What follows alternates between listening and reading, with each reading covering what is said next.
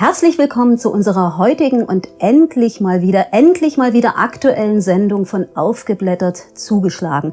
Viel Zeit ist seitdem vergangen, langweilig wurde es uns nicht und die Medien haben ja viel, viel Werbung für uns gemacht. Aber nun ist es so, dass wir endlich mal wieder in Holder Dreieinigkeit hier sitzen. Wie immer werden wir drei Bücher besprechen. Wir haben zwei Romane mitgebracht. Einmal den Roman von Edgar Selge, Hast du uns endlich gefunden? und von Uwe Tellkamp, Der Schlaf in den Uhren. Und ein Sachbuch ist auch dabei von Ulrike Gero, Wer schweigt, stimmt zu. Wie immer an meiner Seite Ellen Kosica. Mein Name ist Susanne Dagen.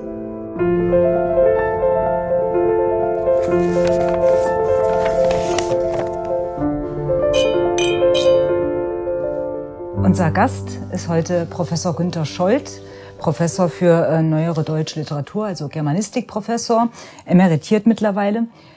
Günter Scholz, Günter mit ohne Haar. Ohne, ohne Haar. Ich habe gesehen, das sind die guten Günthers, also Günter Maschke, ja, Günter, Günter de Bruyne äh, sind ohne Haar. Äh, wohingegen Günter Oettinger, Günter Jauch, die schreiben sich mit Haar. Einerlei. Gut so. Äh, dies am Rande. Ähm, 92, 1992 äh, wurde Professor Scholz habilitiert mit einem Buch über Autoren über Hitler. Ähm, seither ist er unglaublich produktiv gewesen literarisch. Sie haben das ähm, Literaturarchiv Salor Lux Elsass aufgebaut und ähm, zuletzt erschienen sind die literarischen Musterungen, warum wir Kohlhaas, äh, Don Quixote und andere Klassiker neu lesen müssen und ganz neu, brandneu, druckfrisch ähm, ist Schlaglichter auf die innere Emigration. Ähm, nicht nationalsozialistische Belletristik in Deutschland 1933 bis 45, habe mir sagen lassen, ein sagenhaftes Kompendium. Schön. Freut mich, dass Sie hier in unserer Mitte sind. Ja, mich ebenfalls. Und ich darf beginnen mit meinem Buch. Ich habe mitgebracht Edgar Selge, hast du uns endlich gefunden. Ein Buch, mit dem ich rundum glücklich bin. Ich weiß gar nicht genau, wo ich beginnen soll. Vielleicht sogar mit dem Titel selbst diese klaren und deutlichen Schrifttypen, die gefallen mir, die aber dennoch nicht wuchtig wirken, diese Farbabstimmung. Und wir sehen hier ein Fenster, das sich nach außen öffnet. Ich weiß nicht, ob Sie es wissen, das ist das dänische Fenster oder das skandinavische Fenster. Und es ist fast ein Trauma von mir, dass wir in unserem Haus keine dänischen Fenster angebaut, äh, eingebaut haben, weil es vom Fensterbauer hieß, a, das macht man nicht, zweitens, wie wollen Sie denn überhaupt Fenster putzen, wenn sich Fenster nach außen öffnen? Aber bis heute mhm. denke ich, meine Güte, hätte ich damals mit Mitte 20 gewusst, wie wenig mich Fensterputzen je beschäftigen würde und wie, wie gravitätisch das ist, ein Fenster, das sich nach außen öffnet. Ja, passt zum Inhalt dieses Buches. Ich wollte nur sagen, dass, es, dass ich es für rundum gelungen und für ein Gesamtkunstwerk halte. Worum geht es? Edgar Selge ist ein Schauspieler, ein sehr berühmter Schauspieler, sowohl Bühne als auch TV.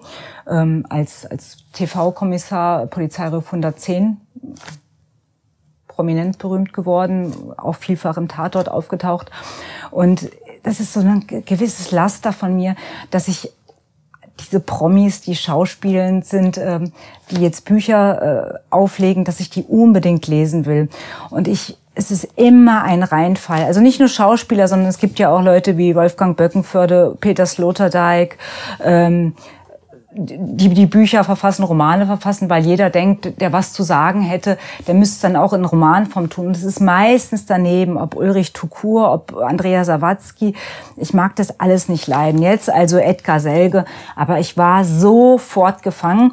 Und ich muss sagen, ich besitze Auflage Nummer sieben. Also es ist ein wahrer Bestseller geworden und das äh, erschüttert, erfreut oder erstaunt mich zudem, dass ich mal ein Buch mag, was schier everybody's darling ist. Also von allen Kritikern wurde es hochgelobt und wenn man bei Amazon sieht, es hat x 100 Kundenbewertungen, fast immer fünf Sterne. Äh, hat mich frappiert, dass ich da mal mitten im Strom schwimme. Ja, worum geht es? Edgar Selge ist Jahrgang 1948 ist in Brilon geboren und bald nach Herford gezogen. Also es ist, ein, es ist keine Autofiktion, es ist ein ziemlich autobiografischer Roman. Ähm, Sein Vater ist Arzt und zugleich Gefängnisdirektor. Die Familie zieht nach Herford in Westfalen um und dort betreut der Vater die ähm, JVA für Jugendliche. Und ähm, er ist der Vater, der ist die Schlüssel oder die Hauptfigur in diesem äh, Roman, in dieser Auto, ja, in, in diesem autobiografischen Roman. Ähm, ist ein sehr, sehr musischer, hochgebildeter Mensch, ein Philanthrop zugleich und er lädt regelmäßig die Insassen, zumindest jeweils eine Auswahl, aber dennoch große Menge, in sein eigenes Haus ein, um dort Konzert zu geben. Er ist ein begabter, also wirklich begabter Pianist und lädt sich dazu auch prominente Geiger ein und es werden Stücke gegeben für diese jugendlichen, jung erwachsenen Gefängnisinsassen. Das ist das Umfeld, in dem Edgar Selge, er heißt genau wie sein Vater Edgar, aufwächst. Also ein durch und durch bildungsbürgerlicher Haushalt. Man kennt Gedichte, man kennt die ganze klassische Musik. Die klassische Musik durchwebt dieses Buch von, von Anfang bis Ende. Ähm, ja, und er sitzt da oft zwischen diesen Verbrechern, Räubern, man weiß nicht, was sie verbrochen haben. Und wird natürlich beobachtet als der Sohn von Dr. Selge ähm, und weiß gar nicht, wo höre ich auf und wo beginn, be, be, äh, beginnen die Gefangenen, weil Edgar Selge selbst ist ein kleiner Verbrecher, zumindest in seinem kindlichen Bewusstsein.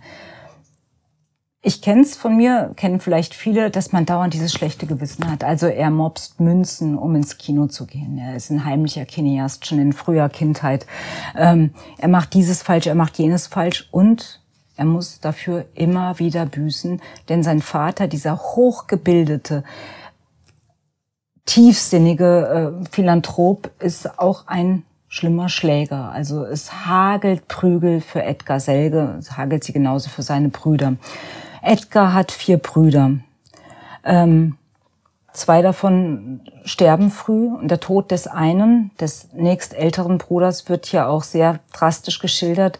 Er stirbt bei, ein, bei der Explosion einer selbstgebastelten Bombe.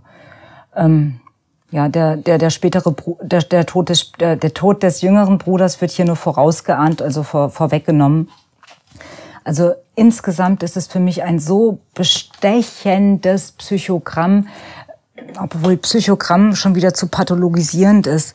Es ist überhaupt keine Anklage. Er leidet ja viel durch seinen Vater und auch durch das Schweigen und Zuschauen seiner Mutter. Aber er liebt diesen Vater unendlich und er liebt ihn auch heute noch. Er will ihm mit diesem Buch auf die Spuren kommen. Er kommt ihm nicht auf die Spuren. Es bleibt schillernd, es bleibt ambivalent. Ähm, aber diese Geschichte ist äh, für mich von Anfang bis Ende hinreißend gewesen. Ähm, am Ende kommt, das ist eine sehr schöne Anekdote, dass er sich seinem älteren Bruder öffnet und ihm sein Kinderspiel beichtet. Da sitzt er, Edgar nämlich, im Birnbaum und spielt Kesselring, also den hm. Generalfeldmarschall und Luftwaffenoffizier Kesselring. Ähm, kaum sehe ich den Birnbaum, Schon sage ich zu einer nicht vorhandenen Person, Adjutant, machen Sie die Maschine klar zum Aufklärungsflug. Und dann zerbombt Kesselring alias Edgar Selge äh, das äh, vor ihm liegende Feld und schreitet es hinterher ab und sagt für einzelne bestimmte Tote dann ein stilles Gebet. Ähm, das ist so die Kinderwelt, die er für mich an jeder Stelle ganz grandios mhm. einholt. Und vielleicht als letztes noch, mir hat die Sprache hervorragend gefallen. Also ich bin ein großer Verfechter von Wolf Schneider, der seine Ratgeber ja vor allem für Journalisten geschrieben hat. Aber kurze Sätzen, Verzicht auf Adjektive, denn Adjektive sind immer billig zu haben. Das, genau das finden wir hier. Und weil ich ja schon sagte, dass die Musik diesen Roman durchzieht, wir kennen ja so klassische Gassenhauer wie äh, Beethovens Fünfte, Beethovens Mondscheinsonate, äh, Edward Kriegs äh, in der Halle des Bergkönigs und wie sie nicht alle heißen. Das ist allerhöchste Kunst, aber sie ist konsumierbar und nahbar. Und genau das würde ich über diesen Roman auch sagen. Mhm. Aber du hast, Entschuldigung? Nee, aber du hast das Wort äh, Psychogramm äh, genannt und hast gesagt, eigentlich ist es kein Psychogramm. Ich glaube, es ist sehr wohl ein Psychogramm. Also es ist natürlich, so wie ich auch finde, da gebe ich dir recht, ein sehr poetisches, ein sehr sinnliches Buch. Und Sinnlich, er schafft es, uns in den ersten Kapiteln so richtig einzuwickeln. Und ich glaube aber, dass Edgar Selge da durchaus auch eine Choreografie hat, weil er lässt den Martin, ich glaube den ältesten Sohn, auch mal sagen, deine Wirklichkeit ist dein Vater. Er ist stärker als du und das wird auch eine Zeit lang noch so bleiben. Darauf musst du dich einstellen. Also diese Kindheitserinnerung ist natürlich in allererster Linie von der Ambivalenz des Vaters, auch von der Dominanz des Vaters geprägt und von der Vielzahl an familiären Dramen.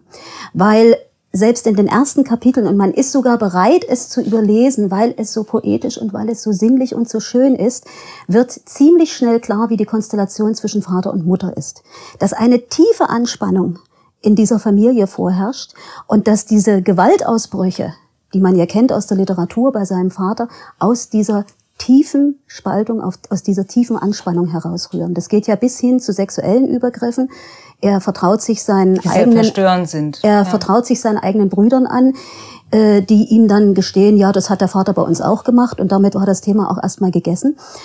Es ist ein zutiefst verstörendes Buch und trotzdem würde ich dir beipflichten, dass es wunderbar ist, dass man es gerne liest und dass es aber eben, wie gesagt, auch von einer von einer Präsenz von Gewalt handelt, die manchmal gar nicht auszuhalten ist. Und ich glaube auch, dass diese Kindheitserinnerungen, die ja in allererster Linie Liebe beschreiben, Anerkennung der Eltern, also bei ihm vor allen Dingen Anerkennung des Vaters, eben auch davon sprechen, dass er damit hadert, dass er diesen Vater, obgleich er ihn so geradezu gezüchtigt hat, immer wieder aus manchmal nicht nachvollziehbaren Gründen oder in Situationen, von denen der kleine Edgar schon wusste, dass sie folgen werden, als es nämlich darum ging, Latein abzufragen und es vollkommen klar war, dass der Vater wieder so unter Spannung gestanden hat und diese Spannungen werden eigentlich angedeutet, ja, dass er ihn nach Strich und Faden verprügelt. Also er hat nur den Anlass gesucht und trotzdem stellt er sich immer wieder die Frage, warum lieb ich ihn bis an mein Lebensende? Genau. Und das alles ohne Anklage ohne Larmoyanz. Das hat man sehr, sehr selten. Das hat mir aber vielleicht hat es, ist ja ein Debüt von Edgar Selge, ja. 48 geboren, das heißt, er ist 73, 74. Vielleicht hat er auch so lange gebraucht, um das wirklich in Worte fassen zu können. Vielleicht hätte er dieses Buch mit 30, 40, 50 in der Mitte seines Lebens auch anders geschrieben, auch Frage, anklagender. Und so ist vielleicht aus diesem tiefen Schmerz, den die Liebe eben auch in sich trägt, ist vielleicht so eine Art Verzeihen und Versöhnen geworden. Professor Scholt hat zweimal unwillkürlich den Kopf geschüttelt. Mm, ja, ich weiß nicht, ob ich meinen Kopf besser beherrschen sollte. Aber mh, mm, ich bin ein wenig überrascht über die einfühlsame äh, Rezeption dieses Buches. Ich habe es anders gelesen. Äh, ich äh, bin nicht völlig äh, uneins mit dieser Auffassung, dass am Anfang sehr subtile Passagen kommen, aber ich halte es gleichwohl für ein spekulatives Buch. Ich halte es für ein Buch, um es, um es so direkt den Widerspruch zu verschärfen, das Buch eines Schauspielers, äh, der in diesem Fall äh, Verständnis äh, für die Eltern äh, simuliert, aber in Wirklichkeit gar nicht aufbricht. Das ist nicht so sehr in diesen Fällen, die Sie hier beschrieben haben, aber in der ganzen Vergangenheitsbewältigung. Es ist ein Vergangenheitsbewältigungsbuch, wie wir sie praktisch im Dutzend in den 70er äh, Jahren hatten, was weiß ich, von, von Bernhard Vesper bis äh, Christoph Meckel Suchbild. Äh, auch hier wird praktisch der Vater gesucht und das Interessante ist, äh, möglicherweise hat das, hat das Modell sogar gewirkt. Möglicherweise hat, äh, hat das zu dem Titel geführt, hast du uns endlich gefunden. Aber ich habe äh, dennoch den Eindruck, äh, dass er nicht wirklich gesucht hat, sondern dass er Recht haben äh, wollte in diesem Bereich. Wie gesagt, das, das ist. Aber, aber wo sehen Sie bitte das Rechthaberische? Das, äh, das, das Rechthaberische sehe ich darin, dass er, äh, dass er die Vergangenheit komplett gegen Vater und auch gegen Mutter ausspielt. Darüber haben wir hier gar nicht, gar nicht so stark geredet. Über, äh, es ist ein Bewältigungsbuch, wie, wie, wie ich es wie ich es gelesen habe. Und äh, in diesem Teil, in dem er praktisch den Eltern gar keine Chance gibt. Äh, insofern ist eines der, äh, der Schlussäußerungen der Mutter für mich ganz symptomatisch, wo es heißt, ähm, äh, ich glaube, es ist ein Traum oder irgendwie erscheint. Nein, es ist nicht der Traum, sondern es ist, es ist sozusagen die, die Szene im, im Krankenzimmer, wo es aus Hör auf zu heucheln, das stimmt doch gar nicht. Du interessierst dich Für dich, für dich, für dich und niemanden sonst in der Welt. Hau ab und lass mich in Ruhe. Brauchst nicht wiederzukommen. Äh, ich äh, muss es wirklich sagen, wenn ich verständnisvoll meinen Eltern begegnen will, dann muss ich etwas mehr tun, um ihre Zeit, um ihre Denkweise, um ihre Mentalität zu ergründen. Das hat er nicht, das hat er nicht getan, sondern er, sozusagen im Bewusstsein, dass er auf der richtigen Seite ist, ging es eigentlich nur darum, äh, die Verschweigenstaktik, Strategie äh, äh, der beiden, ja, offen zu legen. Äh, die Tatsache, dass die, dass die Mutter Seiten aus dem Tagebuch rausreißt, übrigens mit der bezeichnenden Bemerkung, das versteht ihr ohnehin nicht. Äh, äh, ich glaube nicht, dass das, dass das sehr subtil ist, diese Auseinandersetzung. Ich muss dazu etwas sagen. Holocaust ist ja nun etwas, gerade für nationalbewusste Deutsche, ist ein Schandfleck in ihrer Geschichte und die Auseinandersetzung darüber ist völlig in Ordnung. Sie hat aber einen zweiten Teil, und dieser Teil ist die Instrumentalisierung, die nun seit über sieben Jahrzehnten sozusagen zur politischen Agenda gerungen ist und alles niederknüppelt.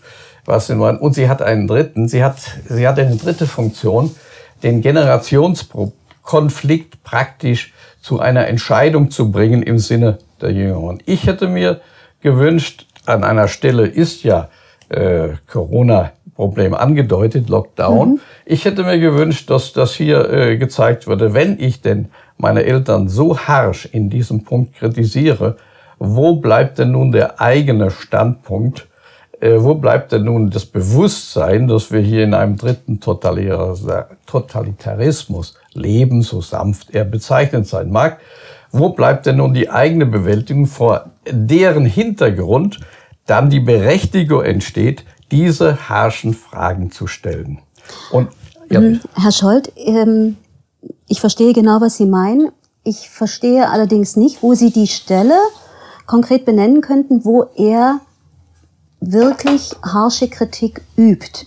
Das macht er ja eben gerade nicht. Mhm. Er lässt diese Kritik am Abendbrotstisch von seinen zwei großen Brüdern üben.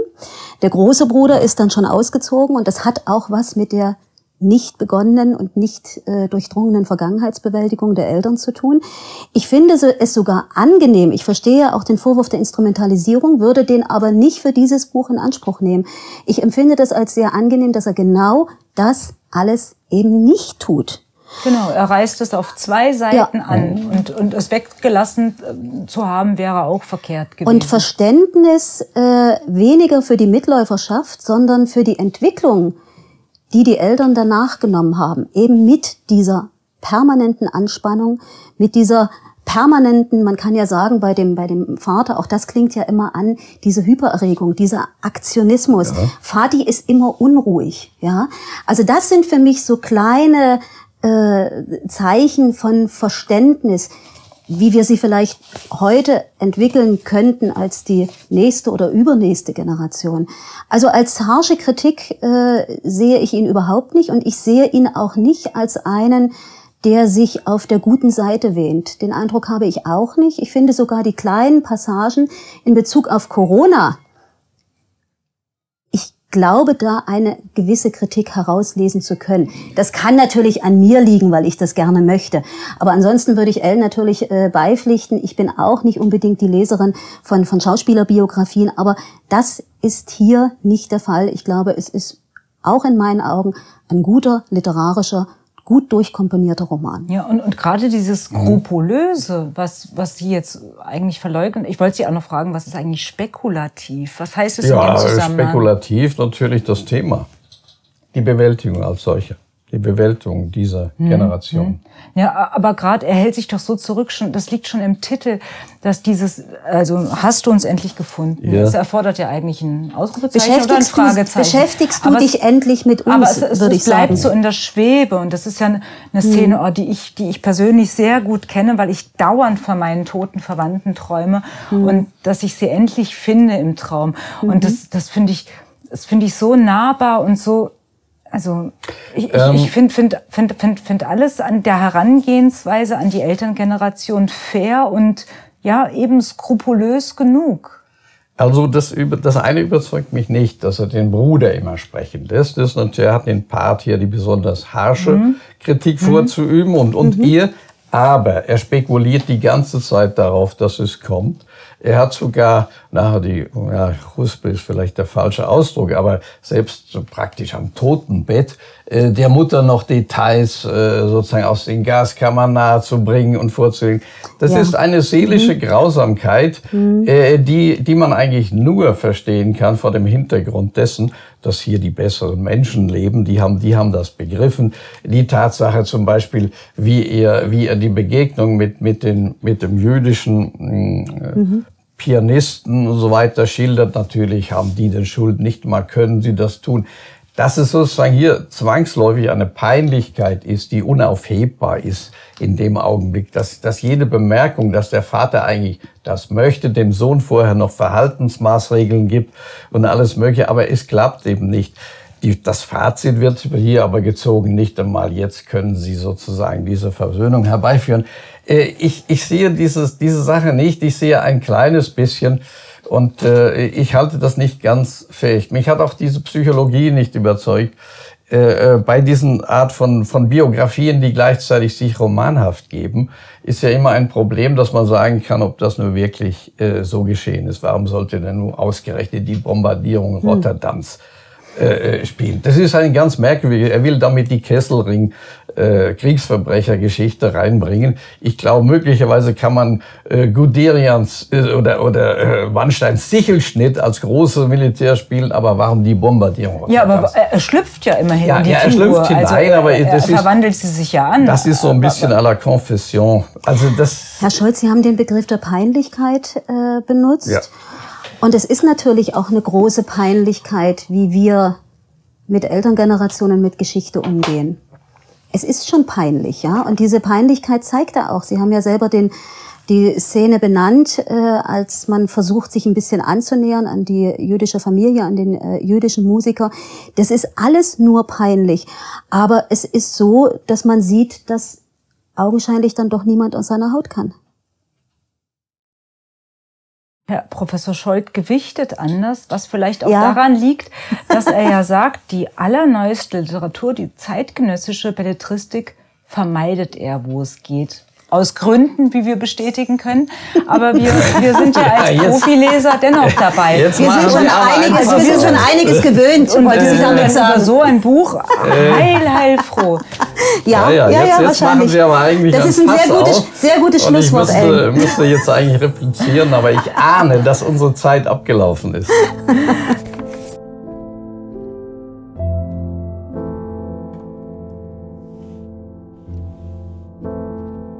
Sie, mhm. Wir können weitergehen mit, mit Ihrem Buch, was Sie uns mitgebracht mhm. haben, mit der Ulrike Guerro. Ja, dazu gestatten Sie mir trotz allem noch eine Vorbemerkung. Hm, äh, eigentlich wollte ich Stefan Andres, El Greco malt den Großinquisitor hier äh, und damit auch einen belletristischen Text vorstellen. Der ist allerdings leider nicht mehr, äh, nicht mehr im Buchhandel erhältlich, was ein verlegerisches Skandalon darstellt. Äh, es ist ein wunderbares, zeitübergreifendes Buch, das ich wahrscheinlich zwölfmal gelesen habe und jedem empfehlen kann, äh, tun Sie das auch. Zwölfmal? Mindestens, ja. Und immer wieder Neues entdeckend. Äh, dieses Buch ist, ich wiederhole, überzeitlich, denn die Zensur und die Inquisition sind überzeitlich und damit komme ich nun endlich zu Ulrike Gero. Wer schweigt, stimmt zu. Ich habe mich danach für ein Fachbuch entschieden das Thema Corona-Management hat mich persönlich interessiert. Ich habe sechs größere Aufsätze darüber seit 2020 geschrieben von Anfang an. Insofern hätte es nahegelegen, dass ich auch Ulrike Gero zur Kenntnis genommen habe. Ich habe es nicht getan, ich habe gefremdelt mit diesem Buch aus der Vorgeschichte heraus, äh, weil ich äh, einiges von der Gero kannte, was sie zuvor geschrieben hat. Und äh, nun gut. Äh, meine Frau allerdings, die, die eifrig Servus TV guckt, hat mir immer wieder gesagt, das ist eine kluge Frau, die macht intelligente Bemerkungen. du solltest sie doch lesen. Jetzt habe ich die Gelegenheit wahrgenommen, für dieses Büchergespräch es zu tun. Man soll ja ohnehin mindestens dreimal im Jahr seine Vorurteile überprüfen. Und äh, außerdem ist, glaube ich, im Himmel mehr Freude äh, über, äh, was weiß ich, einen reuigen Sünder als über 99 Gerechte. Also, das war für mich eine große Chance. Ich habe dieses Buch gelesen. Ich habe äh, grundsätzlich festgestellt, dass es Beachtung verdient. Ich habe anschließend Ihr Podcast äh, zur Kenntnis genommen, kann davon sagen, Sie haben da äh, ist weitgehend einverstanden. Äh, das Wichtige zu diesem Buch gesagt, also sehr viel Lobendes. Und ich habe allerdings äh, drei äh, Einsprüche. Ich stelle mir jetzt die Frage, soll ich sie gleich bringen? Oder, nee, lieber erstmal darstellen, äh, um was es der Frau Guerrero überhaupt ja, geht in dem Buch. Äh, ich möchte sagen, äh, sie, sie umfasst eigentlich das gesamte Problem dieser Corona-Krise und dieses Corona-Management. So ein wenig vom medizinischen Teil her, ein wenig vom gesellschaftspolitischen, ein wenig nicht zuletzt vom rechtsstaatlichen. Und sie, äh, sie zeigt uns, was wir, was sozusagen diese, diese Corona, dieses Corona-Management mit, mit uns getan hat, international, wie, wie sozusagen hier ein, ein, ein wie ein ja, ein Staat verheert wurde in seinen wesentlichen zentralen Elementen. Sie zeigt die parareligiösen Elemente von, ähm, von Corona-Gläubigen. Äh, das ist der Irrationalismus, der sich als Rationalismus verkauft. Und viele Dinge, das ist eine, eine, eine ausgezeichnete Analyse. Insofern stimme ich da in dem Lob doch weitgehend zu. Analyse und Philippika zugleich. Ja, ja, Philippika ja. zugleich, das, das, das käme noch, darauf käme, käme ich noch. Ich hätte, wie gesagt, drei Punkte, aber äh, weiß nicht, ich bin nicht die Regie, aber wenn Sie vielleicht noch ein bisschen in diesem in dieses Lob einstimmen, äh, denn das, das war ja berechtigt. Ja, ich fand das Buch auch ganz grandios und äh, habe es auch bislang immer verteidigt. Hier sitzt jemand im Raum, der gesagt hat, unsichtbar für die Kamera, der gesagt hat, ich kann nicht verstehen, wie du immer noch dieses Schrapnell verteidigst. Ich meine, zuletzt hat Ulrike Guerrero jetzt äh, Roe versus Wade, hat sie die Abtreibungsbefürworter ähm, in den USA unterstützt. Ja, meine Güte. Also sie hat, hat mhm. wahrscheinlich viele Sachen, die sie anders sieht als wir hier. Ähm, aber um bei dem Buch zu bleiben, eine ganz großartige Arbeit. Und was ich hervorragend fand. Ich fand das Buch am Anfang, na ja, es war mir zu viel kursiv, also zu aufgeregt und zu viel von allseits Bekannten. Also wir als ähm, berufsmäßige Leser haben ja wahrscheinlich schon 25 bis 45 Bücher gelesen mhm. über Corona und sie, sie leiert halt nochmal durch, was sie in ihrem eigenen Umfeld, in ihrer eigenen Familie und so weiter hat. Und es wird immer rasanter und es wird immer brisanter und die Schärfe in ihrem Ton nimmt zu. Und ähm, ich finde, wie er sagte, sie bleib, bleibt dabei rational und klar und nimmt dennoch Fahrt auf und ver verteidigt mit, mit ungeheurem ungeheurer Werf und mit äh, Temperament die Freiheit. Und kann wirklich nicht fassen, wie wir das alles haben fahren lassen können dafür. Also ganz großen Respekt für die Frau und dass sie jetzt auch noch ihre Frau steht, wo sie wirklich von allen Seiten angeschossen wird. Man hört ja, dass sogar die Studenten in Bonn ihr den Rücken kehren. Mhm. Also was, mit was für einer Generation haben, haben wir hier zu tun? Mhm. Naja, das ist wahrscheinlich, äh, das ist vor allen Dingen der Punkt. Also ich verstehe Sie, Herr Schalt, äh, so ein bisschen gefremdelt mit dem Buch, habe ich vorab auch. Aber man kann es ja nicht hoch genug einschätzen, dass jemand, der mittendrin aus diesem System kommt, ja, der im akademischen Betrieb zu Hause ist, der äh, in Davos permanent zu Gast gewesen ist, der also diese ganzen Dinge kennt, auf einmal abweicht von einer Meinung, die zum Mainstream geworden ist und da kann man sie natürlich nur beglückwünschen. Ich würde gerne jeden einzelnen Menschen dazu beglückwünschen, weil ich weiß, wie schwer der Weg der Erkenntnis natürlich ist. All die Dinge, die sie beschreibt, die sie jetzt an Repressalien natürlich zu erleiden hat, auch das kennen wir. Und äh, dann muss man sich an ihre Seite stellen und muss sagen, das hört auch irgendwann wieder auf. Äh, versuchen Sie das aus Ihrer Persönlichkeit rauszuhalten und versuchen Sie es als eine Art von Phänomen zu sehen. Und mittlerweile ist sie auch so weit, dass sie sagt, diese ganzen Kampagnen, die ja immer ad hominem erfolgen, weniger dem Inhalt, sondern immer auf diese Persönlichkeit hin mhm. abzielen, das sind Zeitphänomene. Äh, und diesen Zeitphänomenen dürfen wir im allerbesten Fall eben nicht auf den Leim gehen. Und die Kritik, die sie übt als Politikwissenschaftlerin in diesem Buch, ist natürlich auch fundamental. Sie sagt, wir haben es hier mit Verformung von Demokratie zu tun. Wir haben eigentlich, sie hat ein schönes Bild gebracht, wir haben so eine Art Gondel, die ist jetzt zwei Jahre lang nicht äh, hin und her geschwungen. Äh, jetzt nehmen wir die langsam wieder in Betrieb. Die Technik läuft nicht mehr. Und was sie auch sieht, dass sich hier ein neuer naja, was ist daran nun neu? Ein Totalitarismus anbahnt, der zur Normalität wird. Auch Hannah Arendt ist natürlich eine, die sie immer wieder zitiert.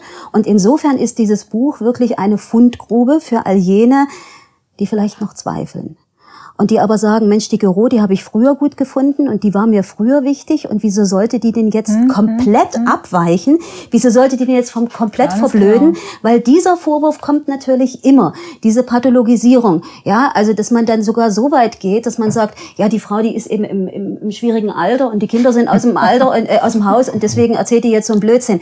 Das ist natürlich alles nicht der Fall, sondern ganz im Gegenteil, das sollte uns aufhorchen lassen und auch deswegen ist es ein wichtiges Buch, weil sie darüber hinaus natürlich die Frage stellt, und das ist der Untertitel vor dem Buch, über den Zustand unserer Zeit und darüber, wie wir leben wollen, wie wir miteinander leben wollen. Denn eine andere Frage stellt sich für mich eigentlich überhaupt nicht mehr. Nach all dieser, und da ist Corona ja eigentlich nur der letzte Lackmustest gewesen, nach all den letzten Jahren stellt sich die Frage, wie wollen wir denn wieder miteinander leben? Oh, ganz kurz noch? Ja, nee, bitte. Und die Kritik kommt ja nicht nur äh, von Seiten der Kritiker, mhm. sondern auch aus unseren Kreisen, die sagen, na ja, bitte, Frau Guerrero, das haben wir alles schon vor 20 Jahren gesagt. Mhm. Ähm, na ja, gut. Aber, aber da muss ich sagen, sie redet ja wirklich Tacheles und das berühmte Klartext, wenn mhm. sie hier schreibt, Corona ist auch hier nur die Fortschreibung einer Entwicklung, die schon länger zu beobachten ist. Es war die politische Rechte, die gegen den Euro, die Flüchtlingspolitik, die Klimapolitik und jetzt gegen Corona wetterte.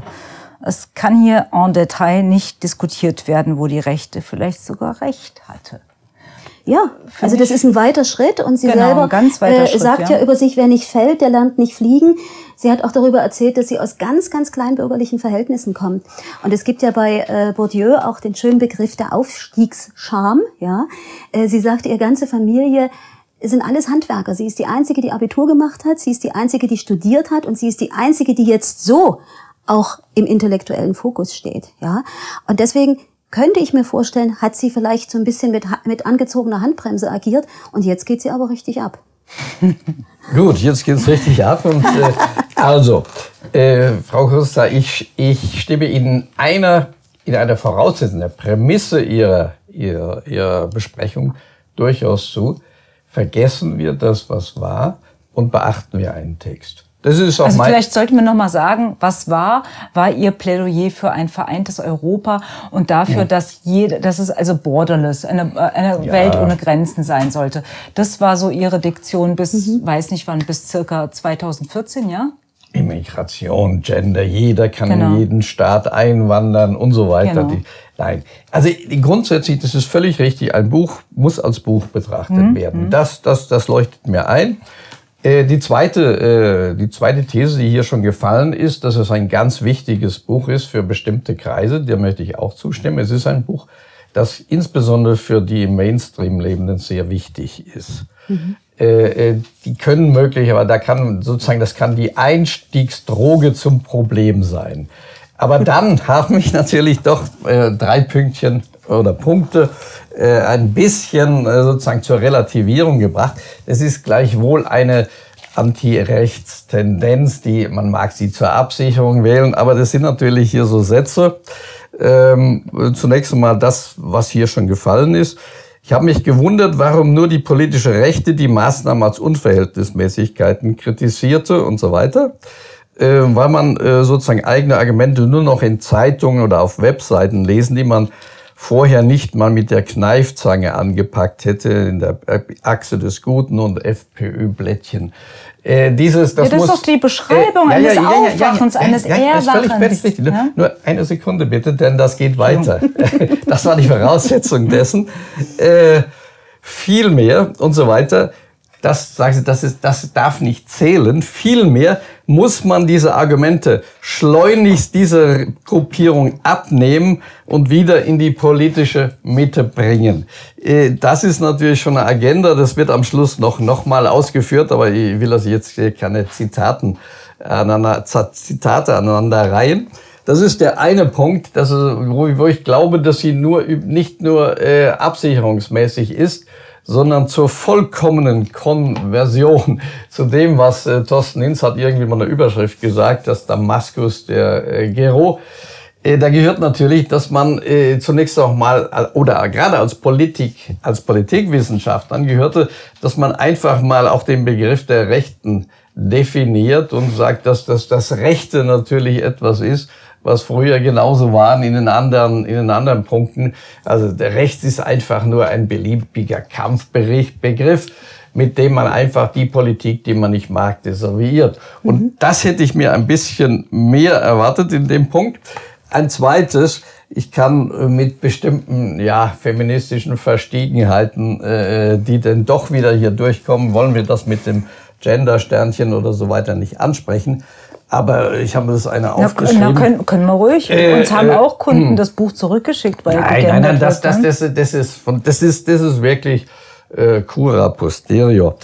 Aber sozusagen der technologische äh, Transhumanismus als infantile Gebärmutter, äh, Neid des, Mannes, des Mannes und so weiter, damit kann ich wenig anfangen. Und äh, äh, es gibt noch ein paar andere Stellen. Mhm, mh. Dann drittens, äh, und das ist für mich eigentlich zentral. Äh, wenn ich etwas bei der Gero am Anfang kritisiert ist, dann war das dieser Utopismus. Das war nichts Böses, aber natürlich jedem, jedem Staat leben. Und jetzt scheint sie mir zumindestens in diesem Buch wieder ein wenig umzukippen in einen weiteren Utopismus. Sie wünscht etwas, aber äh, so wie sie es formuliert, ist es denn doch wieder, hat es wieder etwas etwas ähm, von Utopie. Wir werden diesen Krieg gegen das Leben jetzt beenden und das Leben neu beginnen. Und das gibt dann mit allen möglichen Dingen, was man tun will, Pfizer vor Gericht stellen. Wir bitten die USA, sich um, um Anthony äh, Fauci und Bill Gates zu kümmern. Wir schließen, die, wir, schließ, wir schließen die WHO und durchforsten die finanziellen Verstrickungen der Farm. Wir lassen die dunklen dunklen Gestalten, Pfizer und Co. nicht entkommen und so weiter. Welches, ein fulminanter ja, Furor. Ja, aber welches Wir spricht hier? Na, ich glaube, das ist für mich, mhm. das geht, noch einen Moment bitte, das geht dann mhm. weiter äh, äh, über die äh, Kirchen bis, ähm, äh, was weiß ich, äh, ein Leben im weiblichen Fluss des Tao, das wir bauen. Ja, wir ja, holen, ja, wir holen das Internet als neuen öffentlichen Raum zurück, der öffentlich, öffentlich finanziert, das, das ist doch gerade das, und nicht mehr durch Werbung gesponsert wird. Äh, wir verbannen Zucker aus Supermärkten und so weiter.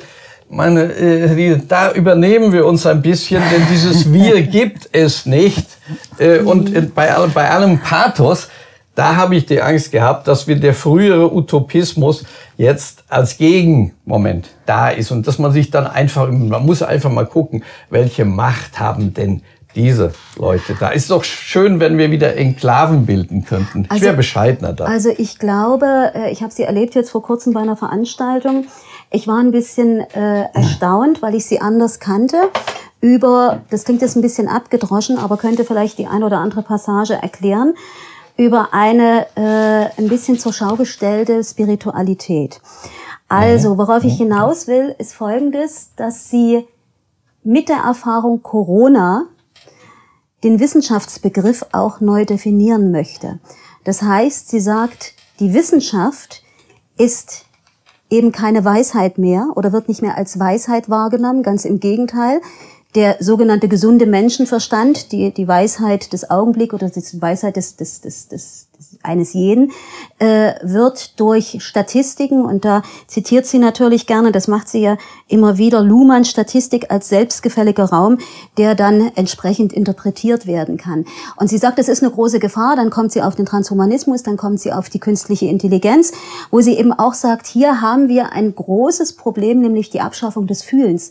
Also der Mensch ja. als solcher, der nicht mehr präsent ist, der nicht mehr gehört wird, der dominiert wird durch Algorithmen und so weiter. Dann kommt äh, die große Kritik an der Digitalisierung. Also ich habe eher den Eindruck, dass sie hier so als im Eifer der frisch getauften, ja, äh, agiert, ja. dass sie jetzt wirklich auch zeigt, und zwar sinnbildlich zeigt, dass ihr gesamtes Weltbild, an dem sie nun, ich sag mal, 40, 50 Jahre gearbeitet hat, komplett in Scherben fällt. Mhm. Und sie sieht sich auf diesem Scherbenfeld und damit ist sie natürlich keine abgehobene Lichtgestalt, sondern damit ist sie eine Person, mit der sich ganz, ganz viele Leute auch identifizieren können.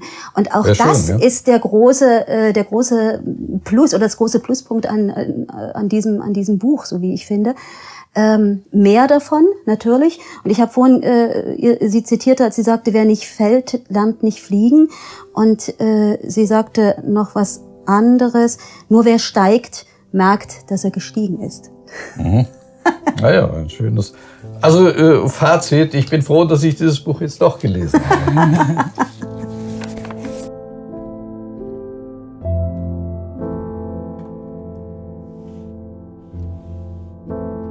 So, Susanne, wir kommen wir zu dem Ziegelstein? Wir kommen zum Blauwal. Wir kommen zum, zum Blauwal, genau, natürlich. Wir können ja fast in der Meeresbiologie bleiben. Das würde äh, Uwe Telkamp sehr gefallen, das weiß ich. Er ist maritim Geistes. also, ich möchte gerne Uwe Tellkamp, der Schlaf in den Uhren, vorstellen und gleich vorweg sagen, er hat es also wieder getan. Er hat es wieder getan, obwohl es eine Menge Leute gegeben hat, die daran nicht mehr geglaubt haben und er ab einem, bestimmt eigentlich, ab einem bestimmten Punkt eigentlich auch nicht mehr, wobei er sagt, äh, niemals aufgeben, aufgeben gibt es nicht. Der Turm ist vor 14 Jahren erschienen, im Jahr 2008. Hier haben wir es in meinen Augen auch literarisch mit einem ganz anderen Kaliber zu tun. Ich erinnere mich, dass der Turm dann doch wiederum, obwohl er auf zwei Ebenen spricht, spielt, äh, sehr stringent durcherzählt ja. gewesen ist.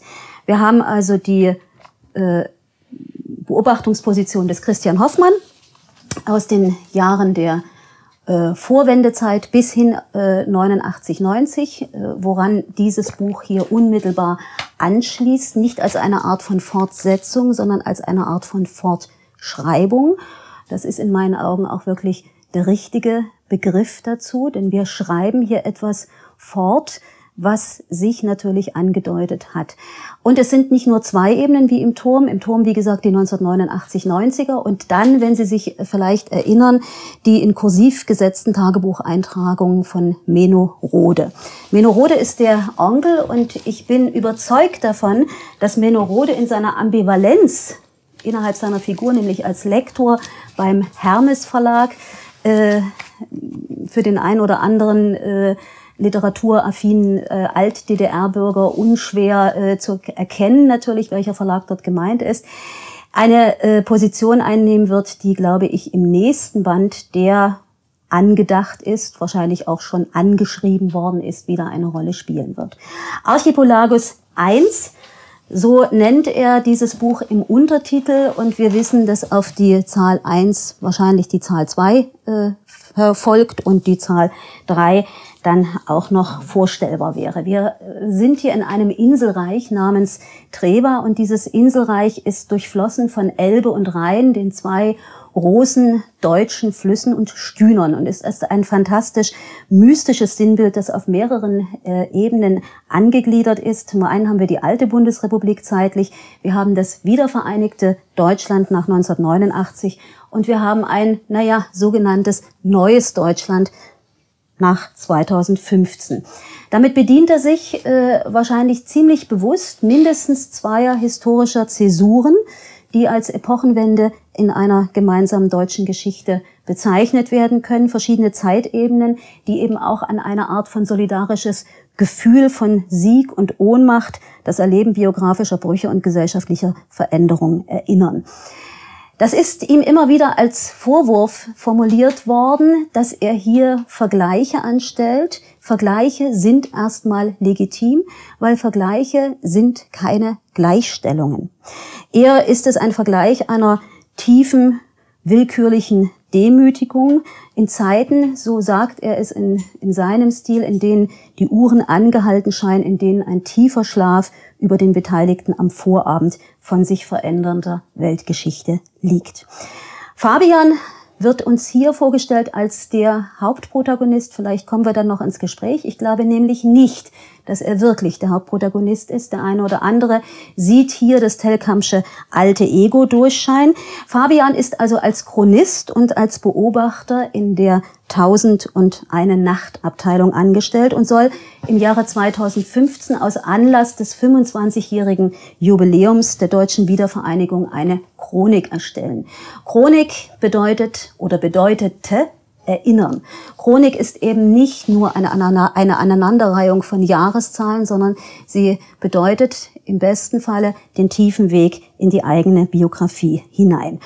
Nun habe ich versucht, mich zu erinnern, ob wir im letzten Jahr, im Jahr 2020, äh, eine solche Feierlichkeit gehabt haben zum 30-jährigen Jubiläum äh, zur Wiedervereinigung. Ich glaube nicht, weil da hatten wir, glaube ich, Corona. Also er begibt sich in diesen Staatsbetrieb, in diesen Machtapparat, dies als ehemaliger Dissident, um zu verstehen, um zu erforschen. Und das eigentliche Thema, man kann sagen, dass der Glutkern seines Handelns ist eigentlich jener, dass er den Verrat an seine Eltern aufklären möchte, die nämlich äh, zu DDR-Zeiten in die Fänge der Stasi geraten sind. Und nur deswegen begibt er sich in die Tiefe der Vergangenheit, in die labyrinthischen Gänge des unterirdischen Reichs, der sogenannten Sicherheit, die alle Vorgänge der Vergangenheit und der Gegenwart archiviert, kontrolliert und in den eigenen Medien nacherzählt. Nacherzählt. Tausend und eine Nachtabteilung. Es ist schwer, über ein Buch zu sprechen, äh, wo schon so viele Rezensionen erschienen sind. Und dennoch scheinen mir die literarischen Vorbilder noch nicht so wirklich ausreichend beleuchtet worden sein. Wir haben hier zum einen eine große Zitierlust Telkamps, das kennen wir schon aus dem Turm, und natürlich eine unglaubliche Rechercheleistung. Äh, ich finde, dass dieses Buch ungleich lustiger, witziger, humoristischer ist als der Turm.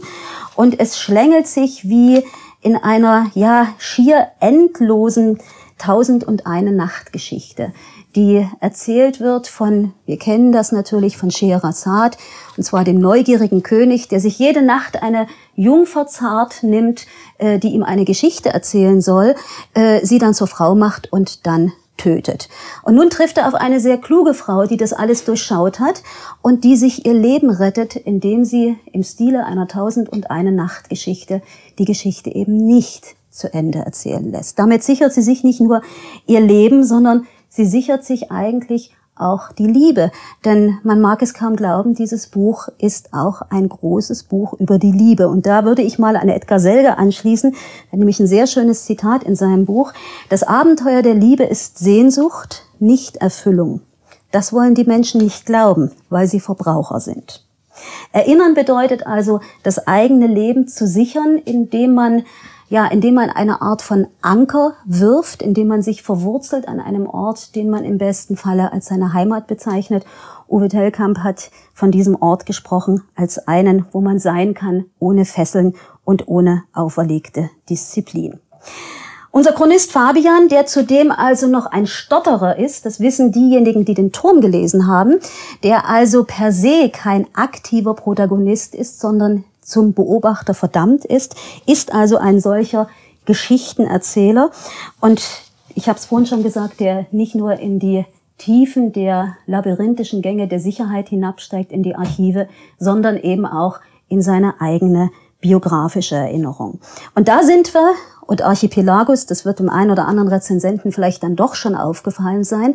Da sind wir dann eben schon bei dem Langgedicht äh, von Hölderlin, eben der erzählt von jenem Entzücken über die Natur, die Schönheit, über das Werden und Vergehen und dann aber die Zerstörung beklagt, weil dem Menschen die Demut fehlt. Und so ist es eben auch bei Fabian, dass er im Rückblick vor allem Trauer über Unwiederbringliches formuliert. Das macht ihn über kurz oder lang natürlich für diesen Staatsbetrieb eigentlich als eine Person non grata.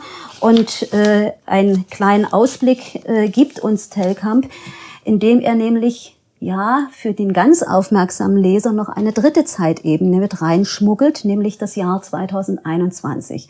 Das Jahr 2021 bezeichnet er als das Jahr zwei in Corona. Und wir bemerken, dass Fabian augenscheinlich nicht mehr bei der Sicherheit arbeitet. Die Lebensumstände haben sich geändert, äh, sondern vielleicht im besten Falle in der Freiheit angelangt ist. Aber das wird wahrscheinlich dann im Archipelagus 2 äh, stehen. Und auch im Archipelagus 2, und darauf freue ich mich sehr, werden wir, da bin ich mir ganz sicher, die Familienverhältnisse der Familie Hoffmann und der Familie Rode noch etwas tiefer beleuchtet sehen. Weil äh, wir haben es hier nicht mit typischen DDR-Familien zu tun, sondern wir haben mit Familien zu tun, die, und da darf ich vielleicht schon eine kleine, äh, eine kleine Voraussicht äh, mit anbringen, es geht zum Beispiel um Kurt Rode, der Vater von Anne, die dann die äh, Kanzlerin von Trever wird, über die wir wahrscheinlich auch noch mal ein bisschen mehr erfahren werden. Die kommt in diesem Band ein bisschen zu kurz. Ich habe zu ihm gesagt, Frauen kannst du irgendwie nicht. Aber da hat er abgewunken. Also ich bin gespannt, wie er die, wie er die Anna dann äh, etwas stärker oder vielleicht etwas feiner zeichnen wird. Ja, also wir dürfen gespannt sein auf die Vor- und Nachgeschichten, auch auf Geschichten, die vielleicht äh, mit Exil in der Sowjetunion zu tun haben. Hotel Lux, denke ich, wird eine Rolle spielen. Und ich freue mich natürlich auf den Onkel Meno, ich habe ihn vorhin schon mal angesprochen, den ich primär als Hauptprotagonisten sehe. Und diese sehr ambivalente Figurenzeichnung, die er schon im Turm gebracht hat, die wird sich meines Erachtens nach wahrscheinlich literarisch noch etwas mehr ausbreiten lassen. Die Motive, die sind uns bekannt äh, einer solchen großen biografischen Erzählung. Ich finde, dass er da sehr traditionelle Wege begeht, dass er die großen literarischen Motive natürlich in diesem 900 Seiten Buch auch wirklich alle mit drin hat. Mir ist aufgefallen, dass er sich ähm, ziemlich unverblümt auch aus seiner Lektüreerfahrung an Dante Alighieri äh, bedient, die göttliche Komödie. Da haben wir es nämlich auch mit den drei Reichen der jenseitigen Welt zu tun, mit dem eigenen Gang durch Hölle, durch Fegefeuer und durch das Paradies, was dem Geretteten dann die ewige Seligkeit verspricht. Und auch das Wort Brenta habe ich bei Dante Alighieri schon gefunden. Auch Uwe Jonsson ist natürlich ein Vorahn von, ein literarischer Vorahn von äh, Uwe Tellkamp. Wir kennen wahrscheinlich alle äh, das vierbändige Hauptwerk, die Jahrestage, wo er über Alltagsgeschichten große Erinnerungskultur beschreibt. Und das ist in meinen Augen auch das wirklich große Werk in diesem Buch, dass er es schafft, über Alltagserinnerungen, die nicht unbedingt von jedem Einzelnen durchlaufen oder durchdrungen worden sein müssen, große Geschichte zu erzählen. Denn große Geschichte haben wir zu erzählen. Und das sind nicht nur die letzten 30 Jahre, sondern es sind bestimmt die letzten 50 Jahre und die letzten 70 Jahre. Dass er sich davor nicht scheut, hat ihm eine entsprechend große Anzahl von Rezensionen eingebracht. Dies für ein Buch, was mittlerweile sechs oder sieben Wochen auf dem Markt ist. Und eine Kritik, die man nicht mehr als Literaturkritik bezeichnen kann. Ich habe das vorhin schon zu Ricke Gero äh, gesagt. Eine Kritik, die sich vornehmlich an der Person orientiert und nicht nur an der Person, sondern vor allen Dingen an der politischen Figur, die ja auch eine entsprechende Aufladung erfahren hat. Ja, also insofern können wir, können wir stolz sein, ja. Na gut, bei 900 Seiten muss man ein bisschen mehr sagen. Ich meine, ihr habt hier Bücher von 120 und 200 Seiten. Genau, das ähm, Also ich möchte, ich möchte plädieren, dieses Buch durchzuarbeiten, dieses Buch zu durchleiden, sich an diesem Buch zu erfreuen und es als ein lustvolles Angebot anzunehmen, die Mosaiksteinchen unserer und eurer Erinnerungen zusammenzusetzen und im besten Falle zu einer gemeinsamen deutschen Geschichtsschreibung zu kommen. Ich wollte auch gar nicht unterbrechen, ich wollte eigentlich sekundieren. ich wollte bei der Kritik einsetzen, äh, das ist mir so im Ohr geblieben. Das war wie viele Tage vor Erscheinen, also einige Tage vor Erscheinen ja. brach ja die Lawine los ja. und ich höre ja immer meinen Staatsfunk und wieder zweimal am Tag derselbe Moderator äh, lustvoll zitiert hat, eine Kritik von Adam Soboschinski, die ich nicht ja. mehr ganz im Kopf habe, aber die ungefähr so lautete, wer die ersten 50 Seiten durchhält, äh, muss äh, schon verrückt sein, wer die nächsten 200 Seiten durchhält, ist manisch und die restlichen Seiten hält ohnehin nur äh, durch, wer ein Kritiker ist. Auch hier wieder diese Pathologisierung. Pathologisierung, ja, Krankhaftmachung, ja, ja. Ähm, schon ganz schön fies. Ja. Äh, du hast jetzt so viel gesagt. Ich hatte, äh, hätte ich einen Stift parat gehabt, ja, Sie haben einen, äh, hätte ich mir viel notiert. Äh, äh, angefangen von der Tausend und eine Nachtabteilung. Du hast es beschrieben mit dem Meandernden äh, der ganzen Geschichte für mich, für mich war die Lesart ganz anders. Die Lesart war, dass die Tausend und eine Nachtabteilung sozusagen die Relotius Abteilung ist, die uns Märchen erzählt. Das war für mich äh, die Wirklichkeit Anklang. nacherzählt im eigenen Sinne. Genau, sagen was sagen was wahr ist. Nee, genau. anders, nicht äh, es gibt ja, es gibt ja das, äh, das Credo vom Spiegel, sagen, was ist.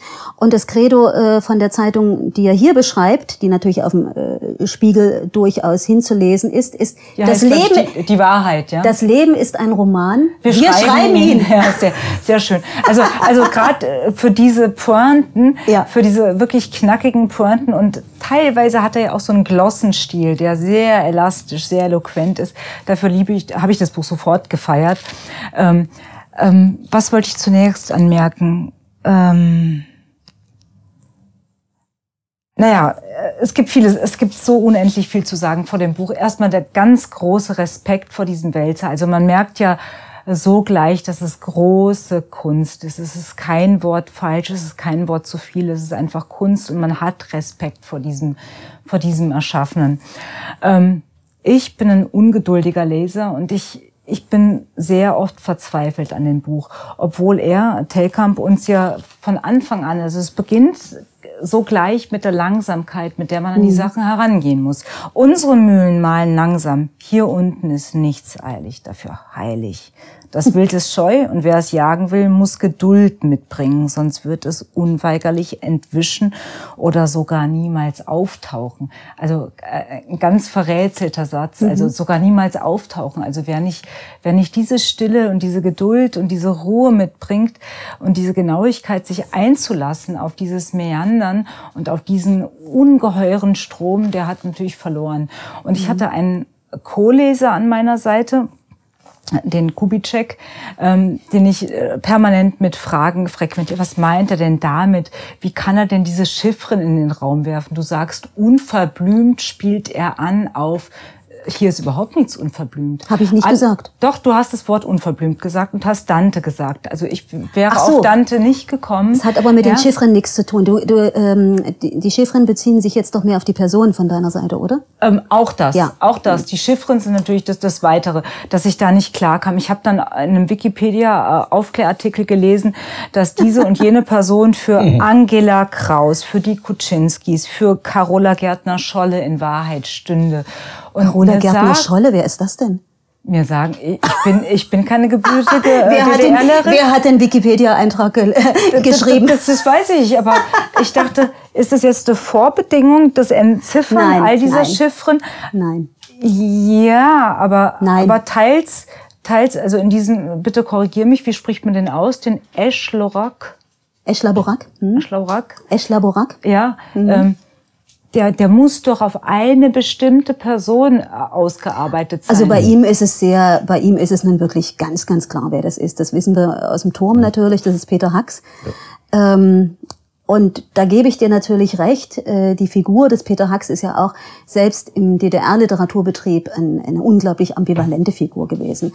Also bis zum heutigen, bis zur heutigen Zeit, äh, korrigieren Sie mich, Herr Scholz, aber eigentlich wirklich, äh, wirklich von, von großem Interesse. Oder? Herr Scholz? Ja, natürlich. Ja. Gut. Nein, äh, äh oh, jetzt habe ich da reingebrüllt einfach. das wollte ich gar nicht. Äh, äh, es ist angedeutet worden, diese, diese, diese Problematik der verschlüsselten Figuren. Äh, es ist möglicherweise etwas, was sich, was sich der Autor in der Wirkung gar nicht äh, so bedacht hat. Äh, äh, zweifellos ist das ein Recht eines Schriftstellers, Autoren äh, bestimmte Personen zu typologisieren. Aber er kann eigentlich die Wirkung gar nicht ausschließen, dass wenn man mal angefangen hat zu entschlüsseln, dass das dauernd weitergeht in diesem Prozess und dass das möglicherweise ein bisschen ablenkt. Das ist jetzt, das ist überhaupt kein, äh, kein Wertungskriterium, was ich hier sage, aber äh, dass es so gar keine Rolle spielt, ob er plötzlich nicht mehr verschlüsselt oder ob er äh, Namen nimmt. Das ist schon etwas, das, das, das, das, das intrigiert einen Leser. Ja, auch die Frage, warum, das ist, das ist, glaube ich, auch nicht illegitim sondern mit diesen, mit diesen Wirkungen muss er rechnen. Äh, auf der anderen Seite, es ist vorhin, es ist vorhin angedeutet worden, äh, ja, was, was, was ein Teil der Kritik mit diesem Roman gemacht hat. Und da muss ich wirklich sagen, äh, dieses Pseudo-Bonmot, dieses polemische, wer sozusagen, und wenn wer mehr als 200 Seiten liest, ja. äh, der sei ein Kritiker. Ich glaube gar nicht daran. Wer nach 200 Seiten mhm. aufhört, ist offenbar ein Kritiker. äh, äh, denn, denn die Schwierigkeit, dieses Buch ist eines der schwierigsten Bücher, mhm. der anstrengendsten Bücher, das ich in den letzten zehn Jahren vermutlich gelesen habe. Und ich muss und werde es ein zweites Mal tun, weil ich zugegebenermaßen nicht alle die Bezüge, die ich nachher ein bisschen nachgelesen habe, sofort verstanden habe. Das, aber dieses Buch lohnt sich, darüber brauchen wir nicht, nicht zu sprechen. Äh, ein, ein Element dieses Buches ist seine barocke Struktur. Dieses Buch hat, äh, entspricht nicht dem barocken Lebensgefühl von Carpe Diem oder so irgendwas. Mhm. Aber barock sind nicht nur die Ausmaße, Barock ist die Fülle unterschiedlichster Themen, die hier behandelt werden. Man, äh, das, ist, das ist ja unglaublich von der Zoologie über die Botanik bis zu bestimmten Sportarten, über, über das, äh, was weiß ich, Pfeifrau, nee, nee, nee, Rasieren, äh, Pfeif, ich weiß es nicht, was, was da alles drin ist. Aber es ist offenbar jemand, der sich für sehr viel interessiert, detailliert interessiert. Das äh, ist ein typisches Merkmal von Bar Barockroman. Äh, ein zweites ist, äh, es, äh, wir sollten vielleicht die Gattung äh, mal ein bisschen äh, studieren. Äh, es ist einerseits ein typologischer Roman, der modellhaft äh, Zeitgeschichte bearbeitet. Das ist insofern, aber es ist gleichzeitig, wir haben stehen ständig vor der Frage, ist das jetzt ein Labyrinth oder ist das was, was irgendwas von den Pharaonen oder ist das die U-Bahn? Und äh, das, das geht dann weiter. Wir haben humoristische Passagen, dieses, ich glaube, Oktopuskleber. Sie reden jetzt schon so rätselhaft wie Uwe Tellkamp, ja, ja. der dann auch von Ramses III und Ramses V redet. Ja, ja, nein, aber das ist, das ist zwei, zweifellos, nein, zweifellos haben diese, diese U-Bahn etwas Katakombenhaftes mhm. und etwas, mhm. es ist immer diese, diese Doppelstruktur. Mhm. mhm. Das ist gemeint, aber das andere auch bringt, birgt natürlich Probleme, insbesondere dann, wenn man es als zeitgeschichtlichen Roman liest. Dann fragt man sich, stimmt das wirklich? Interpretiere ich das Forum? Interpretiere ich, was weiß ich, das, was er, was er mit dem Venusberg, mhm. genauso. Naja, also das sind Dinge, die, mhm. äh, und vielleicht noch eins, dann sage ich, ja.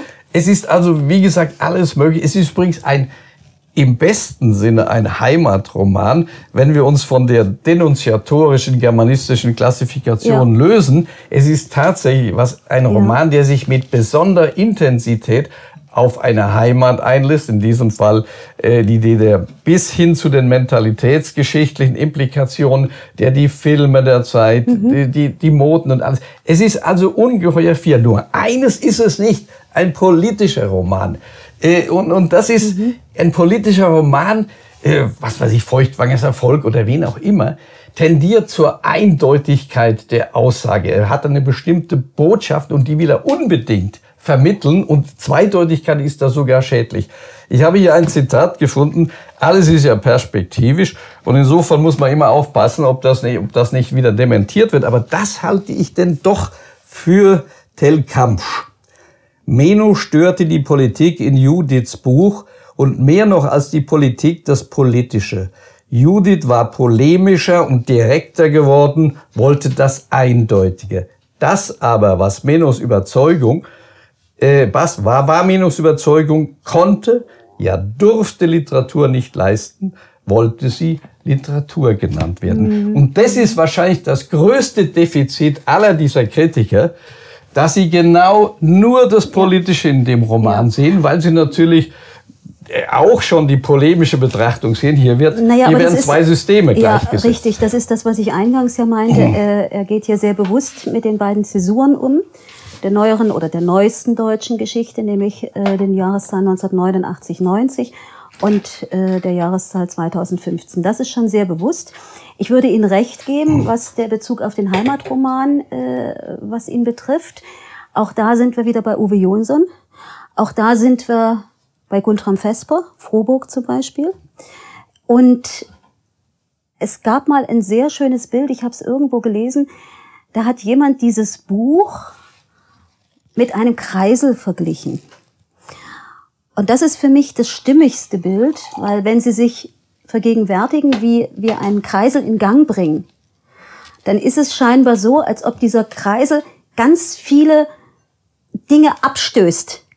Und genauso ist es mit diesem Buch. Man begibt sich in diese Spirale hinein, in dieses Labyrinthische, mhm. in mhm. diesen Kreisel, in diese Drehbewegung. Und man hat ganz viele kleine Nebenschauplätze. Sie haben es beschrieben. Die Zoologie spielt natürlich eine Rolle, die Seeminen spielen eine Rolle und so weiter. Insofern, ja, ich gebe Ihnen vollkommen recht, womit ich Ihnen nicht wirklich recht gebe oder womit ich nicht folgen würde. Ich glaube, äh, das ist vielleicht das, was an uns als Leser liegt, dass wir eben immer gerne alles erkennen wollen, dass wir wissen wollen, dass wir es erfahren wollen und dann eher bereit sind, von der Literatur, von der Faszination der Literatur wegzugehen und die literarischen Personen als das stehen zu lassen, was sie sind, sondern wir wollen wissen, wer sie sind. Sie haben natürlich vollkommen recht, damit geht er wahrscheinlich auch bewusst um, um eben die Dinge dann doch in die Authentizität zu übertragen. Ja, aber wenn ich das zum Beispiel mit dem Zauberberg vergleiche, da sind die einzelnen Figuren, Settembrini, NAFTA und so weiter, die sind so stilisiert, äh, dass man gar nicht auf den, auch in 20er Jahren, da, da fehlt was, was ich die Arbeiterschaft. Da fehlen ganze soziologische Bereiche. Aber äh, das ist was anderes. Wie gesagt, das ist für mich überhaupt kein Wertungsproblem, mhm.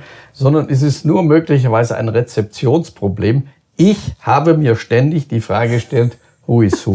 Wirklich, das, das, das ging gar nicht anders. Und dann habe ich Fragezeichen, ist es und bestätigt. Das ist äh, und vielleicht also ich vielleicht nicht, weil ich es ja weiß. Ja, na gut, das ist klar. Die Wissenden sapienti sat, ja. Äh, aber ähm, sozusagen das Buch wird möglicherweise äh, in 10 oder 20 Jahren noch gewinnen, ja. weil man dann diese Fragen Richtig, gar nicht mehr stellt, nicht mehr und, stellt. und dann sozusagen die Typen erkennt. Also Sie merken an unserer äh, doch äh, sehr tiefen Diskussion und auch sehr temperamentvoll geführten Diskussion, dass dieses Buch äh, bewegt, dass es uns bewegt, dass es Sie als Leser bewegen soll. Und natürlich hat es auch den Autor bewegt und dem Autor möchte ich deswegen das letzte Wort für meine Empfehlung geben. Er sagt nämlich, für mich ist der eigentliche Gewinn, diesen Stoff bewältigt zu haben, in einer Form, dass er zwischen zwei Buchdeckel passt. Ja. Und es gibt wieder ein Buch, der Autor existiert noch. Fast hätte ich selbst nicht mehr daran geglaubt. Niemals aufgeben. Das ist es. Aufgeben gibt es nicht. Sehr gut.